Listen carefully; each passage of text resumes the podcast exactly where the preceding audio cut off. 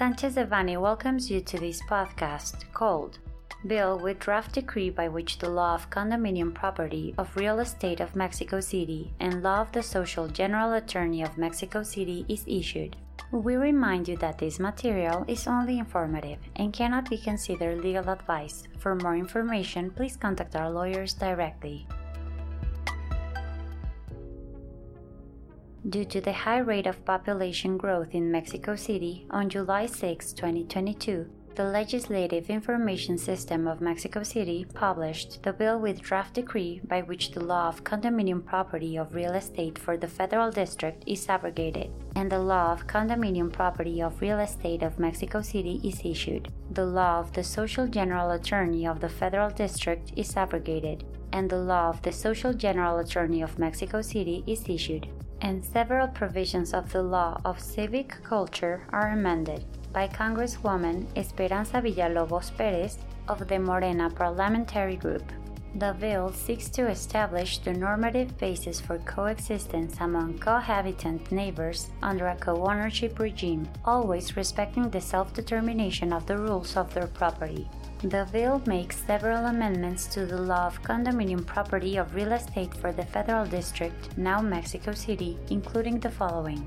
Pursuant to the proposed amendment to Article 3, once the condominium regime has been incorporated, in addition to being registered in the Public Registry of Property and Commerce of Mexico City, it must also be registered with the Social General Attorney's Office with respect to Article 8, which refers to the conditions to be met by new or projected constructions, as well as in finished properties to incorporate a condominium regime the bill proposes an increase in the number of private units that a condominium regime can have from 120 to 1,200. Likewise, with relation to Article 8, it is proposed to eliminate the requirements to obtain the appropriate special construction licenses, the advertising certificate, the registration of the construction manifestation, the sole certificate of zoning of land use, and the corresponding urban and environmental impact authorizations. Also, there is a proposal to eliminate the sections of Article 9 related to the obligation of inserting to the public deed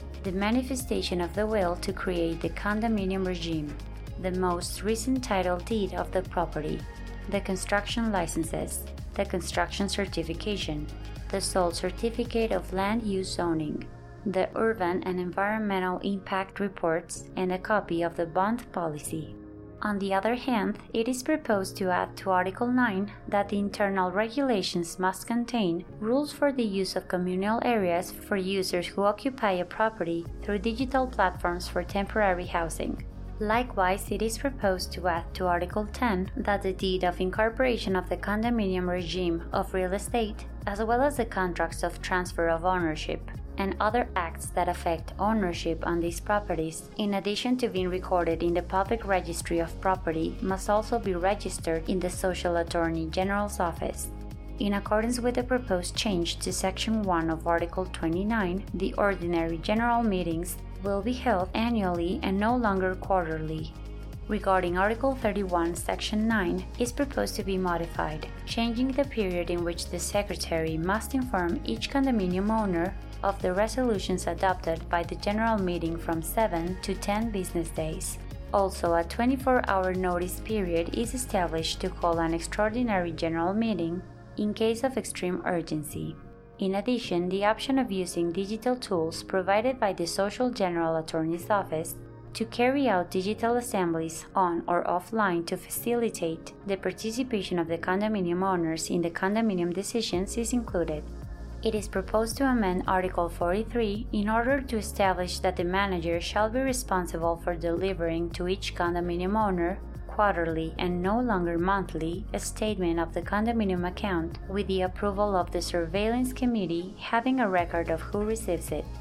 Finally, it is proposed to add a paragraph to Article 59, establishing that the manager shall keep a record of all condominium owners with respect to their payment and debts and such record shall be submitted monthly to the Social General Attorney's Office. The proposed amendments to the civic culture law are limited only to modifying the amounts of various infractions.